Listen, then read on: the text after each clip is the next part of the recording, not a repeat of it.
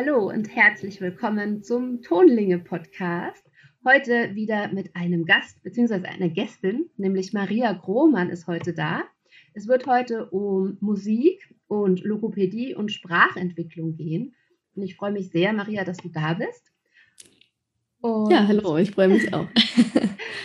Schön. Ähm, und ich stelle dich jetzt erstmal ganz kurz vor, nämlich äh, Maria arbeitet als freiberufliche Musiktherapeutin in Thüringen und sieht ihr Aufgabengebiet hauptsächlich in der ganzheitlichen Entwicklungsförderung mit Musik. Die Kombination ihrer beiden Berufsfelder der Logopädie und der Musiktherapie sieht sie als großen Schatz für ihre Klientinnen auf dem Weg zur Gesundheitsstärkung. Sie ist der kreative Kopf hinter dem Blog Lauter Gedanken, auf dem sie logopädische, musiktherapeutische und andere fachlich relevante Themen aufgreift. Sie gibt Musikkurse für Kinder und Erwachsene und ist als Dozentin tätig. Ja, erstmal nochmal willkommen. Schön, dass du da bist. ja, erzähl doch mal über deine Arbeit. Erzähl uns doch mal, was du, was du so machst. Genau, also ich arbeite, wie du schon beschrieben hast, als Musiktherapeutin und bin dort in einer Schule für geistig behinderte Kinder tätig. Und dort arbeite ich mit schwerst mehrfach behinderten Kindern im Einzelsetting musiktherapeutisch, aber habe auch Gruppentherapien. Genau, und ich arbeite außerdem noch angestellt in einer logopädisch arbeitenden Praxis, in einem interdisziplinären Team, in, ja, als Logopädin in Thüringen, genau, und versuche da ganz viele musikalische Elemente mit einzubauen in die Therapien, besonders natürlich in die ähm, kindlichen Therapien, in die Sprachentwicklungsstörungen und sehe einfach da großes Potenzial darin, mehr Musik anzuwenden und mit den Kindern zu musizieren. Ja, das klingt total schön. Das ist ja auch so mein Ansatz, dass man über die Musik einfach mega viel lernen kann, ohne so dieses, du musst jetzt was üben, sondern das kommt so aus sich, ne, aus so einer intrinsischen Motivation heraus, einfach weil es Spaß macht. Ne? Und dann muss man nicht, hat man nicht so dieses, ich muss das jetzt üben, sondern es passiert automatisch. Mhm, absolut. Also das ist auch wirklich ganz ähm, motivierend für die Kinder auch, wenn das wirklich nicht so eine gewöhnliche Übungsleier ist. Also so soll es natürlich nicht sein und so ist es auch nicht in der ähm, ganz herkömmlichen Logopädie. Aber es lockert einfach noch auf und Musik und Sprache haben ja so viel miteinander zu tun, dass es einfach wirklich wertvoll ist, wie du sagst, dass wir das mit nutzen. Ja, genau. Und es ist ja im Prinzip egal, wann. Wir können ja quasi schon für das Baby im Bauch singen. Ne? Also da fängt das ja schon an, dass sie das hören, dass sie dann auch die Mutterstimme hören. Und äh, wenn ich jetzt so auf meine Kurse blicke, da habe ich ja zum Teil auch wirklich Babys und da ist es total schön, dass die auch diese Musik dann so mitnehmen. Und wenn man dann so merkt, die fangen an, diese Lieder dann selber zu singen, das sind jetzt natürlich keine oder wenig äh, Kinder mit Entwicklungsverzögerung in der Sprache oder so, ne? aber trotzdem merkt man, wie die die Musik nutzen, um ihre Sprache zu entwickeln. Also ähm, die fangen ja dann auch an mit so, äh, mit so Summen oder mit so, so Sachen wie so Mam, Mam, Mam, Mam, Mam oder so. Und das sind ja auch so die ersten Sachen, die fast schon eher so lautmalerisch und musikalisch sind. Ne? Hm, genau, also schon allein die Geräusche. Und wenn man sich überlegt, es gibt ein Zitat, ich weiß leider jetzt nicht von wem, der Rhythmus war, oder am, im Anfang war der Rhythmus, ja, dass wirklich auch unsere Sprache und all das, was wir erleben, auf Rhythmus aufbaut, ja, der Herzschlag, die Atmung, ähm, die, und dass wir gleichermaßen ganz viele Geräusche gleich mit in dem, in dem Mutterleib mit erkennen und wahrnehmen und spüren. Und das ist natürlich äh, super gut und ganz wichtig auch nochmal zu wissen, dass das ganz viel auf Musik aufbaut auch und dass wir daran ansetzen können. Ja, Genau, und das ist halt das Schöne, ne? dass wir, wie du sagst, äh, der Herzschlag ist ja so das Erste, auch was man im Ultraschall vom Baby sieht, so, ne? Also das ist ja so ganz faszinierend, wenn man das erste Mal dann in diesen Ultraschall guckt und dann pumpert da schon so das Herz und da ist ja schon ein Rhythmus. Ja, das erste, was wir erleben, ist so ein Rhythmus und ähm, das passt natürlich total gut zu dieser Musik so. Mhm. genau. Und ähm, ja, wie sieht das dann aus ähm, bei dir, wenn du so arbeitest? Ähm, jetzt, du arbeitest ja auch mit Kindern und mit Erwachsenen, das ist ja sehr unterschiedlich. Ähm, hast du dann so Lieblingslieder oder so, die du nutzt? Oder hast du so verschiedene äh, oder also lässt du das die, die, die, deine Klientinnen dann selbst aussuchen? Wie arbeitest du da? Also meistens, wenn ich in der Logopädie mit den Kindern was erarbeite, dann schaue ich natürlich, was lohnt sich jetzt, was ist wirkungsvoll und was ist für die Kinder genau das, was sie gerade brauchen. Und ich nutze natürlich Begrüßungslieder und nehme aber auch Situationslieder. Also in vielen Momenten erfinde ich dann ein Lied, was gerade gut auf die Situation passt und was gerade irgendwie dran ist. Und entweder nutze ich eine Melodie, die es gibt, wie zum Beispiel von Bruder Jakob und singe da einfach eine andere, einen anderen Text drauf, der gerade passt. Oder ich nutze eben ein Lied, ähm, was jetzt ja im, in der Wortschatzarbeit dran wäre. Wie zum Beispiel, wenn wir über Farben sprechen, dann singen wir Grün, Grün, Grün sind alle meine Kleider. Oder wenn es um Tätigkeiten geht, dann ähm, singen wir wer will fleißige Handwerker sehen. Also das entscheide ich auch von Kind zu Kind. Natürlich habe ich immer ein Ideenpool an Liedern und an ähm, ja, musikalischen Ideen, die ich auch wirklich immer mit dabei habe. Ähm, und dann aber in dem Moment, in der Situation das rausziehe, was gerade dran ist. Und wichtig ist mir dabei aber natürlich auch die Wiederholung. Also, dass die Kinder dann auch in der nächsten Stunde wieder wissen ähm, und selber mitsingen können, auch das Lied. Ja, wenn ich dann schon wieder nächstes anfangen würde, dann ja, wäre es doch schade. Dann sind sie vielleicht auch wieder demotiviert und so kommen sie dann rein und, und können gleich mitsingen und sich ja mit aktiv beteiligen auch. Genau. Sagst du ja auch was ganz Wichtiges. Ne? Lernen ist ja auch voll Wiederholung. Also egal, ob ich ein Musikinstrument lerne, ob ich das Sprechen lerne, ob ich eine neue Sprache lerne, das sind ja alles Sachen, wo ich immer wieder äh, versuche, ja, Dinge zu wiederholen, um eben tatsächlich ähm, ja, dahin zu kommen, dass ich es kann. Und äh, so lernen wir ja auch Sprache. Ne? Wir hören das von unseren Eltern, von, weiß ich nicht, den Erzieherinnen, von na, allen Menschen, die uns umgeben. Und dadurch lerne ich ja auch. Und dadurch ist natürlich auch die Wiederholung in der Musik total wichtig. Genau, und Instrumente eignen sich auch super zu dem, was du gerade sagst, dass wir auch durch andere lernen. Also Lernen ist ja dieser Imitation oder wird, wir brauchen diese Imitationsprozesse, ja, wir ahmen nach. Und Instrumente eignen sich ganz prima dafür. Also selbst eine Trommel, ja, dass man dem Kind was vormacht, das Kind dazu anleitet und anregt, das nachzumachen, ja. Und das ist ganz spielerisch. Also ich gebe dem Kind, dem Patienten, dem Klienten nicht das Gefühl, dass es jetzt schon ein Teil der Übung ist, auch wenn es natürlich die Übung ist, gerade für mich. Aber es steckt immer das Ziel dahinter und es ist trotzdem ganz spielerisch. Und das Kind übt schon sozusagen das Imitationsverhalten. Ja, voll, also voll gut. Das äh, ist ja auch genau das, was wir äh, zum Beispiel in diesen Kinderkursen machen. Ne? Also, dass äh, genau da viel Wiederholung. Ähm, also, ich habe auch festgestellt, dass Kinder sich dann auch häufig Lieder wünschen von Liedern, wo ich denke, oh, das singen wir gerade schon zum hundertsten Mal. Ich kann es nicht mehr hören. genau.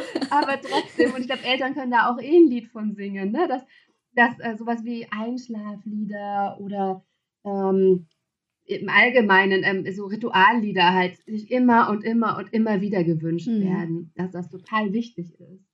Genau, und es gibt ja dem Kind dann auch wieder Sicherheit. Das Kind fühlt sich ja durch diese Rituale, durch die, ähm, die Lieder, die immer wiederholt werden, auch im Schutz sozusagen. Ne? Und immer wieder in dem Gefühl, sie, sie verlangen es, weil es für sie ja was ist, was sie kennen, was Sicherheit gibt. Und ich glaube, dass wir dieses Bedürfnis natürlich auch gut wirklich als Therapeut, als Eltern, als Erzieher, also wirklich als Umgebung des Kindes, dem Kind auch ähm, ja, erfüllen sollten, diese Sicherheit zu geben. Und wenn das mit Musik gut klappt, warum denn nicht? Also wir sollten das viel öfter machen und Musik wirklich als, als ganzheitliches Entwicklungsmedium irgendwie auch wahrnehmen und als Weg, um was zu bahnen. Mhm. Ja, Musik ist ja auch, also, na, wie du sagst, es ist so ganzheitlich und es wirkt ja dann auch nicht nur auf die Sprache so, ne, sondern es wirkt ja gleichzeitig, wenn man sich das Gehirn anschaut, wirkt das ja auf so vielen, vielen verschiedenen Ebenen. Und mhm auf unseren kompletten Körper. Ne? Also das heißt auch sowas wie, wenn man uns, wenn man sich die Hormone anschaut, was passiert, wenn wir musizieren, ne? Oxytocin-Ausstoß, Serotonin-Ausstoß und so weiter. Ähm, auch so diese ganzen Stresshormone wie Cortisol werden ja auf jeden Fall reduziert und abgebaut. Und das sind ja auch Sachen, das macht ja automatisch, dass wir uns wohler fühlen. So. Und dadurch können wir auch jetzt, mit, vor allem als wir, auch als Musiktherapeutinnen oder Pädagoginnen oder wie auch immer, können wir dadurch eine total schöne Basis legen. Und das können wir auch nicht nur in der Therapie machen, sondern eben auch zu Hause. Ne? Das ist ja mhm. auch immer so, das, was ich jetzt auch in meiner Arbeit mit den Tonlingen auch immer mitgeben möchte. Nutzt die Musik zu Hause, weil sie kann so, so, so unendlich viel. Und dafür muss man halt keine Therapeutin sein. Aber es ist natürlich nochmal spannend, jetzt ähm, so in diese Profession reinzugucken, ne? zu sagen, ähm, wie nutzt du das, wenn du jetzt wirklich in die Sprachentwicklung gehst mit Kindern? Mhm. Genau, und da ist, glaube ich, ein wichtiger Punkt, den du nochmal erwähnst, dass wir als die Expertinnen auf diesem Bereich, würde ich es jetzt nennen, auch den Eltern Anleitungen mitgeben nach Hause, wie sie zu Hause eben musizieren können. Weil, wie du es sagst, es ist ja nicht ähm, schwierig. Also, natürlich bedarf es erstmal vielleicht einem Schritt zu sagen, ich habe in meinem Leben vielleicht noch nicht so viel musiziert, ich kenne nicht so viele Lieder, aber dass wir da ein Stück weit die Eltern an die Hand nehmen und ihnen nochmal auch erklären, warum ist denn Musik überhaupt so wichtig? Was bewirkt das denn alles? Wie wirkt sich das aus? Selbst wenn sie nicht ganz genau wissen, was sie auch überhaupt nicht müssen, was macht Musik im Gehirn, das müssen sie nicht wissen, das müssen wir wissen, wir dürfen das wissen und das ist toll. Und aber den Eltern das Gefühl zu geben, hey, macht Musik zu Hause und schon die kleinsten Lieder, die kleinsten Schritte sind wirksam für euch und eure Kinder. Das finde ich ist noch ganz wichtig, weil ich glaube, dass es wirklich viele Eltern gibt, die, die gar nicht wissen, wo fange ich da an und die nicht so dieses Lied gut selber haben. Und ähm, dass es aber doch die einfachen Schritte sind. Und das wiederum wirkt sich auch positiv, wie gesagt, zum Beispiel auf die Sprachentwicklung mit aus. Ja, auf jeden Fall. Und da kann man echt nur Eltern Mut machen. Es geht nämlich auch überhaupt nicht darum, perfekt zu singen oder so, ne? Ganz sondern genau. es geht darum, zu singen und den, die Freude daran einfach zu haben. Und dann passiert das von alleine so. Mhm. Und da kann man auch durchaus, also ich finde immer, man darf Hilfsmittel in die Hand nehmen. Ne? Man darf durchaus einfach eine CD anmachen oder Spotify-Playliste oder was auch immer und einfach da ähm, ja, mit, mit äh, den Kindern dann einfach loslegen und singen. Und da ist es dann egal, ob das nebenher läuft oder ob man beim Kochen singt, beim Putzen singt. So einfach, Hauptsache man macht das. Und äh, Kinder lernen ja auch durch Vorbildfunktion. Ne? Also mhm. wenn ich als Mama oder Papa äh, einfach singe, dann wird mein Kind das auch tun, einfach weil ich es tue. Mhm, genau, es, es darf gerne zu einer Selbstverständlichkeit werden, finde ich. Ja, das ist sehr schön. genau, also eine Selbstverständlichkeit. Ja, genau. Und ähm, hast du hast du auch äh, Logopädie schon äh, oder als Logopädin gearbeitet, bevor du die Musiktherapie-Ausbildung gemacht hast? Oder war das für dich so ein paralleler Prozess? Genau, also ich habe die Logopädie-Ausbildung gemacht und innerhalb dieser hatten wir im, ich glaube, im letzten Ausbildungsjahr Musiktherapie als Fach. Und da hatten wir ich glaube, zwei Wochenstunden jede zweite Woche. Und weil ich schon immer von Musik begeistert war, war das für mich so ganz logisch und sinnvoll. Und ich wusste irgendwie, ähm, geht das bei mir noch weiter. Also ich habe, also ich lerne sehr gerne und bin neugierig auf neue Lerninhalte und dann mit Musik das zu kombinieren, das war einfach irgendwie eine perfekte Vorstellung. Und dann habe ich, während ich im letzten Ausbildungsjahr war, direkt die das Studium mit angeschlossen und habe das nebenberuflich dann weitergeführt. Genau. Und dann habe ich eben schon, während ich als Logopädin gearbeitet habe, habe ich nebenbei das Studium noch gemacht und konnte natürlich schon ganz viel in die Arbeit mit einbauen. Genau. Und das ist natürlich super wertvoll, ne? Also da mhm. kann man ja auch einfach unendlich viel machen. Jetzt haben wir uns gerade sehr auf die Kinder, äh, auf die Kinder geguckt. Mich würde jetzt tatsächlich äh, auch interessieren, wie sieht das denn mit Erwachsenen aus? Wie arbeitest du denn da mit Musik? Genau, also zum Beispiel nehme ich mir Teile aus der neurologischen Musiktherapie. Und wie es der Name schon sagt, ist das wirklich für die Patienten, die ähm, ja, neurologische, ähm, neurologischen Schwerpunkt haben in der Therapie. Also Patienten mit Parkinson-Syndrom, ja, versuche ich ganz viel Rhythmi zu rhythmisieren in der Therapie. Ähm, wir nutzen manchmal Drumsticks, also die, vom Schlagzeug die, die Sticks und machen Überkreuzbewegungen, rhythmische Bewegungen. Und ich versuche mit denen auch wirklich Lieder zu singen und mit dem Rhythmus zu arbeiten. Das ist so der, der Hauptschwerpunkt. Und bei anderen erwachsenen Patienten, nehmen wir Schlaganfallpatienten, ist es natürlich ganz, ähm, also eine ganz super Sache, dass wir singen können miteinander, denn das ist eben oftmals noch da. Denn man sollte sich überlegen, unsere Sprache ist ganz, ähm, ganz konkret angeordnet. Also die Zentren für unsere Sprache sind im Gehirn ganz konkret angeordnet. Und Musik ist vielseitiger, ja. Also wir finden ganz viele Bereiche im Gehirn, die dafür verantwortlich sind, dass Musik verarbeitet wird, dass Musik aufgenommen wird. Und dadurch können natürlich wieder ganz viel die Neuroplastizität angeregt werden durch musikalische Inhalte. Und das ist gerade für Schlaganfallpatienten einfach ein ganz großer Schatz.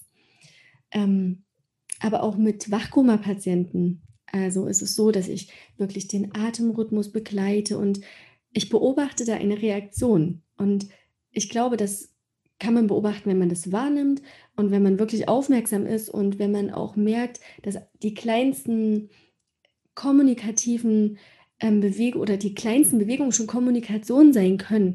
Und ähm, das, also da erlebe ich ganz, ganz viel tolle Sachen, die da Klänge und Töne und Rhythmus mit, mit bewirken können. Ja, und ich ähm, bin auch. ja, ich bin, sag noch weiter. Genau. Genau, ich bin auch Tinnitus-zentrierte Musiktherapeutin und habe auch Tinnitus-Patienten. Und die findet man natürlich nicht so häufig in der Logopädie, also sicherlich auch, aber mit denen arbeite ich eben in meiner freiberuflichen Tätigkeit. Und ja, da ist natürlich auch ganz viel möglich, was, was wirklich für die Ohren und mit Musik und mit Klängen und Geräuschen machbar ist. Ja, das finde ich spannend. Da würde ich gleich gerne auch nochmal drauf zurückkommen. Mir fiel bloß, als du Schlaganfallpatientinnen sagtest, eine Frau ein, mit der ich mal gearbeitet habe im Pflegeheim, die hatte einen Schlaganfall und die konnte nur noch lautieren. Also die konnte nur noch baba baba da da baba da da da. So konnte, also so hat sie gesprochen mhm. und man musste immer herausfinden, was sie jetzt eigentlich gerade will. Mhm. Ähm, sie hat, sie ist dann auch manchmal richtig wütend geworden, weil sie eigentlich ja dir was sagen wollte und ich glaube in ihrem Kopf war das auch völlig klar, was sie gerade ausdrückt aber es kam halt nicht an bei mir. Ich habe es nicht verstanden. Also das war für, für, sie sehr, sehr schlimm und sie war auch noch nicht sehr alt. Also sie war Mitte 60, glaube ich. Also wo man auch weiß, die hat wahrscheinlich noch einige Jahre mit dieser Problematik zu leben. Und wenn man mit ihr gesungen hat, also Lieder, die sie kannte, dann hat die die Lieder korrekt ausgesprochen mitgesungen. Also die konnte mhm. die Lieder, die Texte auswendig mitsingen, aber wenn sie gesprochen hat, dann ging das nicht. Genau. Also super faszinierend, total krass. Ja, und, und, und das ist auch genau der Fakt, auf dem die melodische Intonationstherapie ähm, basiert. Ich weiß nicht, ob du davon schon gehört hast. Und das ist auch tatsächlich ein gezielt logopädisch entwickeltes Konzept. Und das nutzen viele auch für die, für die Schlaganfallpatienten, indem eben Rhythmus, begleitet wird mit Melodien und man eben wirklich über die Musik wieder zur Sprache hinführen möchte.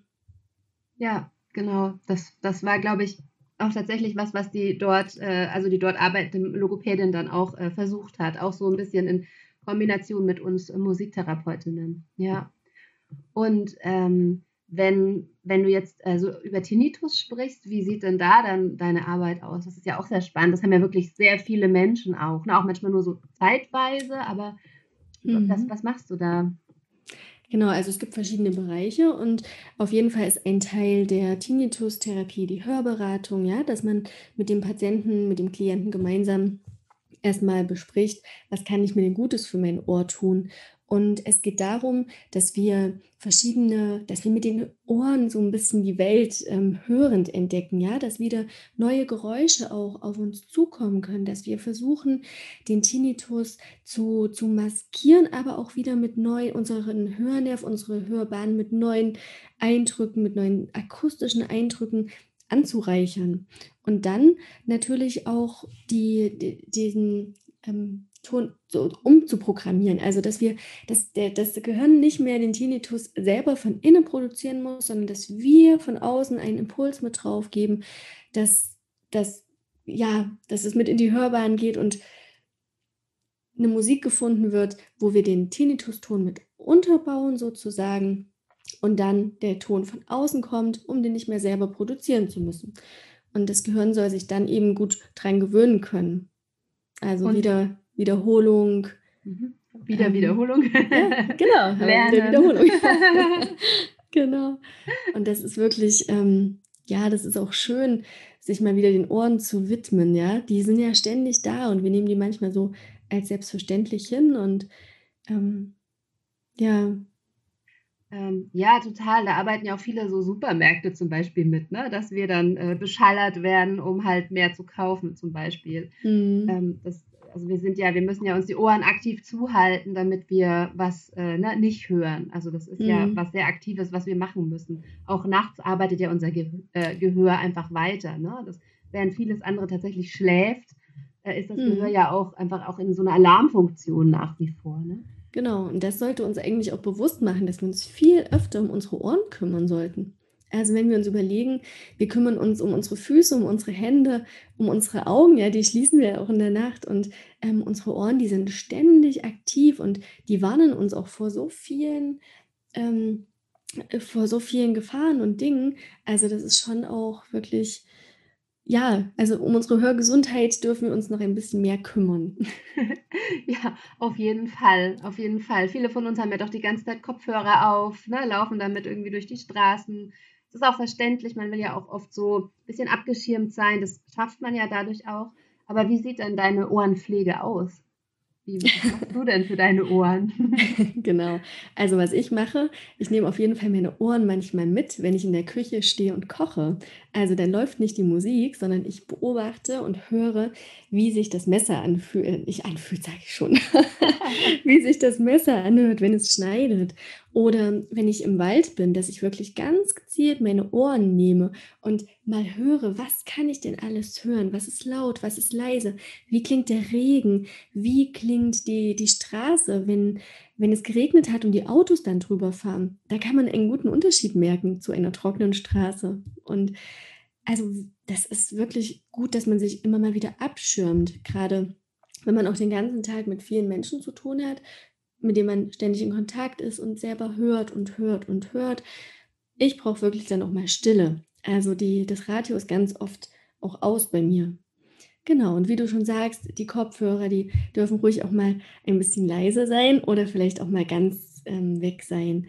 Und dass man wirklich auch versucht, den Lärm zu vermeiden oder wenn man jetzt weiß, ich begebe mich in eine geräuschvolle, lärmvolle Situation, dann sich auch wirklich zu schützen, das Ohr zu schützen. Also auch wirklich so proaktiv sich um Mhm, seine Ohren sozusagen zu kümmern. Ja. genau.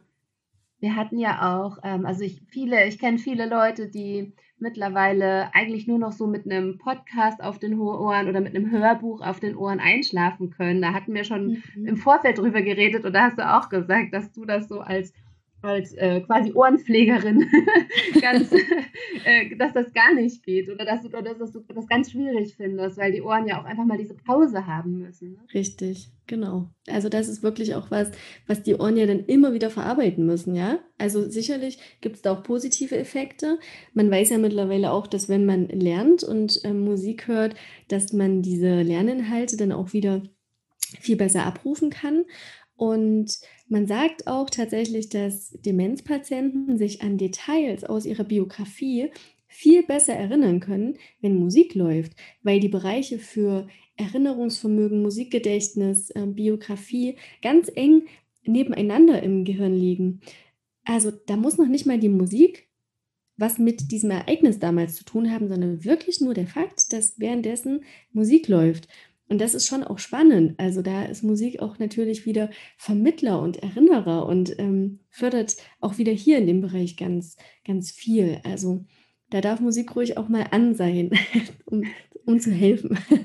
Ja, genau, aber es ist dann sehr gezielt, ne? Es ist dann in Richtig, dem in dem Fall also, es ist dann ganz nicht genau. kein Daherplätschern oder so, sondern es geht wirklich darum, damit ja auch was Konkretes zu bewirken oder was damit auszulösen. Vor allem im Fall von Menschen mit Demenz, äh, wo das ja auch wirklich therapeutisch eingesetzt wird. Also, ich habe auch in dem Bereich gearbeitet und da macht man das ja auch wirklich sehr konkret. Da hatte ich Mhm. auch immer ganz wundervolle, ähm, ja, äh, also, Erfahrungen einfach damit, dass dann ähm, Menschen, die vorher eigentlich fast nicht gesprochen haben, wenn man ein bestimmtes Lied gesungen hat, hat die das total getriggert und plötzlich haben die wie ein Wasserfall erzählt so und konnten sich an vieles Genau. aus der Kindheit und Jugend erinnern. So.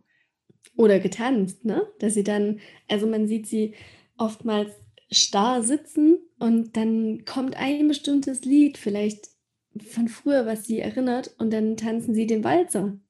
Das ist doch, also das das, das muss man sich erstmal so vor Augen führen, das muss man sich auf der Zunge zergehen lassen, was das kann und was, was passiert da in einem, ne? dass, dass wir den Rhythmus mitnehmen, dass wir den haben und dass der da ist und dass das was ist, was nicht verloren geht, auch wenn vieles andere an Erinnerungen verloren geht, aber das bleibt, Musik bleibt. Ja, Wahnsinn, ne? Also das ist, deswegen ist das auch eigentlich, können wir aktiv für unsere Zeit im Alter vorsorgen, indem wir also ganz proaktiv Musik hören und eben unsere Ohren äh, auf gewisse Dinge einfach einlassen ne? und mhm. ähm, da äh, selbst auch versuchen, ja, uns gesund zu halten damit irgendwie. Auf jeden Fall bin ich ganz deiner Meinung. Und was wichtig ist, dass du sagst eben proaktiv. Ne? Also das ist wirklich auch, natürlich ist Musik auch dafür da, dass ich mich entspannen kann. Aber wir ähm, sollten auch ab und an wirklich sehen, welches Potenzial es hat, wenn wir das ganz gezielt auch machen. Ja, das kann man auch gut im Alltag halt machen. Ne? Also dafür muss man, wie vorhin schon gesagt, nicht unbedingt Musiktherapeutin sein, sondern man kann auch einfach ganz äh, aktiv dann die Musik anmachen, die einem gut tut, wenn man zum Beispiel gestresst ist oder so. Ich habe äh, in meiner äh, gerade jetzt äh, diese Woche aktuellen ähm, Podcast-Folge äh, auch darüber äh, gesprochen, dass man zum Beispiel Lieder nutzen kann, wenn man sozusagen so wütend wird. Also wenn man gerade so in die Richtung geht von ich werde gerade wütend und dann ähm, nutze ich das Lied, um mich wieder runterzubringen, um mich wieder so ein bisschen zu entspannen. Mhm. Und ähm, also ich merke das selber an mir so als Person, dass es ähm, in solchen Momenten, ich muss das halt dann zum, zu, zur Hand haben, ne, auf dem Handy haben, wissen, welches Lied mache ich jetzt an. So. Ähm, also das ist total wichtig. Aber das ist eben auch so das, was ich immer mitgeben möchte. Genau, das finde ich auch ganz wichtig, ne? dass da auch vor allen Dingen akzeptiert wird, dass da jeder seine, ähm, ja, seine Songs hat, die einfach genau mhm. diese Emotionen auch wieder fördern oder lindern und ähm, dass es da ganz verschiedene Spektren gibt, die, die einfach da sind. Und das ist ganz vielfältig und das ist, glaube ich, auch so ein Alleinstellungsmerkmal von Musik, diese Vielfältigkeit. Genau, und dass nichts richtig oder falsch ist, ne? Mhm. Der, oder, der eine kann total gut entspannen bei lauter Musik, Heavy Metal oder sowas. Genau. Und jemand anders macht das total aggressiv. Also das ist, mhm. das ist so individuell, wie wir halt selbst individuell sind. Das finde ich auch wieder das Schöne. Mhm wie unterschiedlich das ist. Genau. Du ähm, hast ja auch einen Blog. Der Stimmt. heißt äh, Lauter Gedanken. Finde ich einen äh, sehr schönen, ähm, ja, finde ich einen sehr schönen Titel. Ähm, über was schreibst du denn in deinem Blog? Ja, genau. Also auf lauter Gedanken schreibe ich über meine Arbeit als Logopädin und Musiktherapeutin. Es sind mittlerweile viele Gastbeiträge von ganz tollen Expertinnen auf anderen Gebieten und ich gebe Tipps und habe ganz viele, ja, einfach Inhalte, die wirklich sprachtherapeutisch und musiktherapeutisch relevant sind. Und natürlich geht es auch um mich als Therapeutin, um ähm, ja, so ein paar Dinge, die, die zu mir gehören, einfach dazu. Genau. Das klingt voll schön. Und wenn ich jetzt ähm, auf der, auf der Suche nach einem speziellen Thema bin, äh, wie, also genau, ich, wir haben, ähm, wir haben auch in den Shownotes deine, ähm, deinen Blog verlinkt. Also da kann man auch, wenn man sich jetzt den Podcast anhört, gerne ähm, jetzt mal äh, auch dann reingucken und schauen, über was du so schreibst. Was sind denn so deine Lieblingsthemen, über die du schreibst? Also total spannend finde ich immer, wenn ich andere Gäste habe. Also die kennenzulernen und zu sehen, was sie mit Musik machen, was sie dazu beitragen und aber auch, was sie ähm, ja als Logopäden oder als Kreativmenschen so ähm, ja beitragen können, was wirklich auch zu mir passt. Also mein Blog soll auch wirklich vielfältig sein, der darf kreativ sein und da darf über den Tellerrand hinausgeblickt werden. Aber das sind schon so Dinge, die also die ich immer wieder spannend finde, die, ja, die Arbeit anderer und zu sehen, was die so machen und wie man da doch ganz kreativ sein kann. Aber ich schreibe natürlich auch super gern über musiktherapeutische Inhalte. Das, ja, ist so mein, das mag ich sehr gern.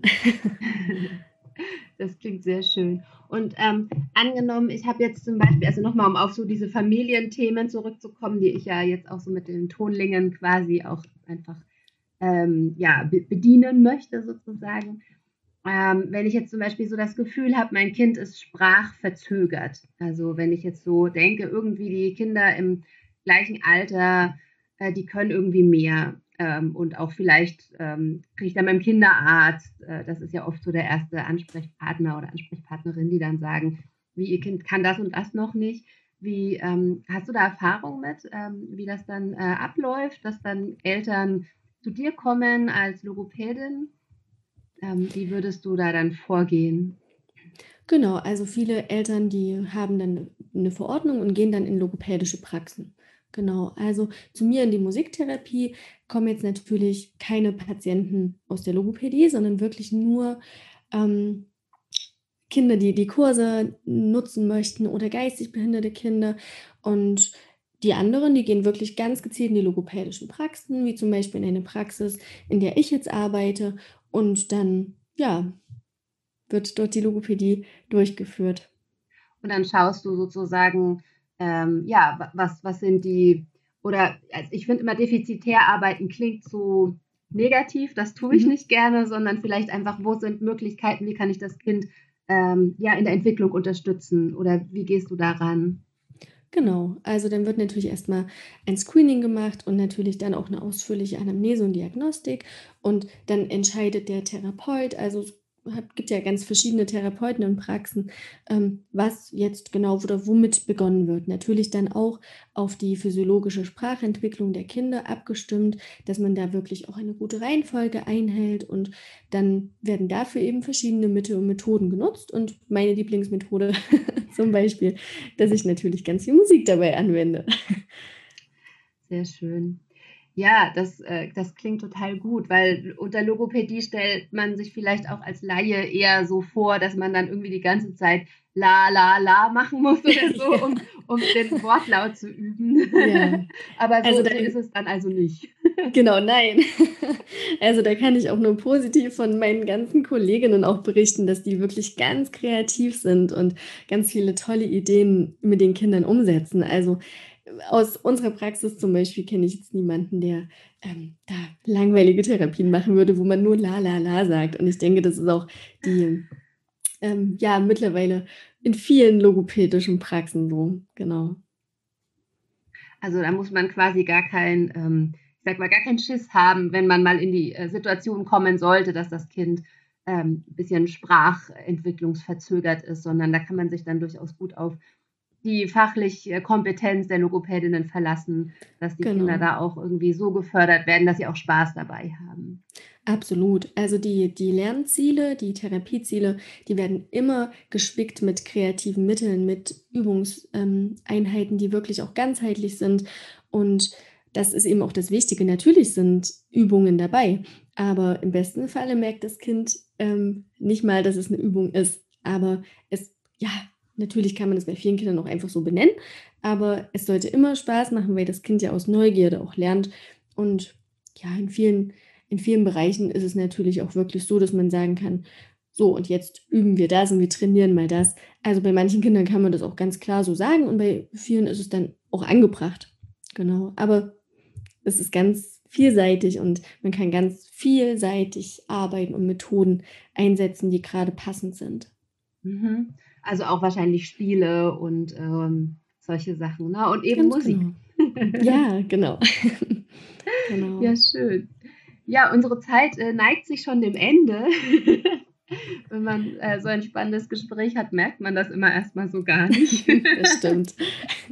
ja, äh, gibt es noch was, wo du sagst, das will ich jetzt irgendwie noch äh, loswerden oder das will ich noch gerne erzählen? Das wäre irgendwie wichtig, auch so für Eltern zum Wissen. Ja, ich glaube einfach, dass wir viel mehr Scheu abbauen sollten, was so das Singen angeht.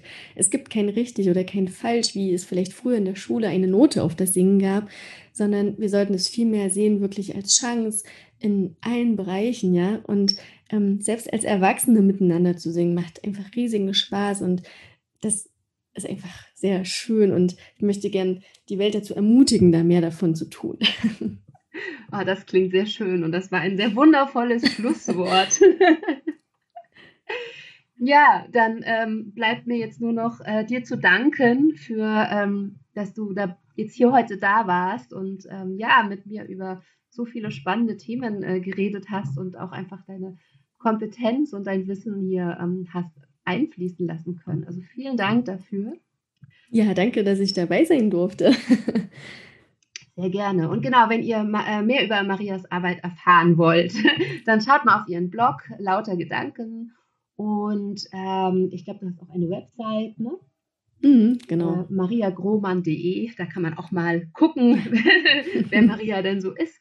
Und äh, auf Instagram hast du ja auch ein sehr schönes äh, Profil mit lauter Gedanken, ähm, ja, wo man auch mal gucken kann, ähm, was für Arbeit du so machst und dir einfach folgen kann. Genau. Ich würde mich sehr freuen. Schön. Dann äh, vielen Dank dir und ähm, ja, auch allen Zuhörerinnen ein, noch einen wunderschönen Tag.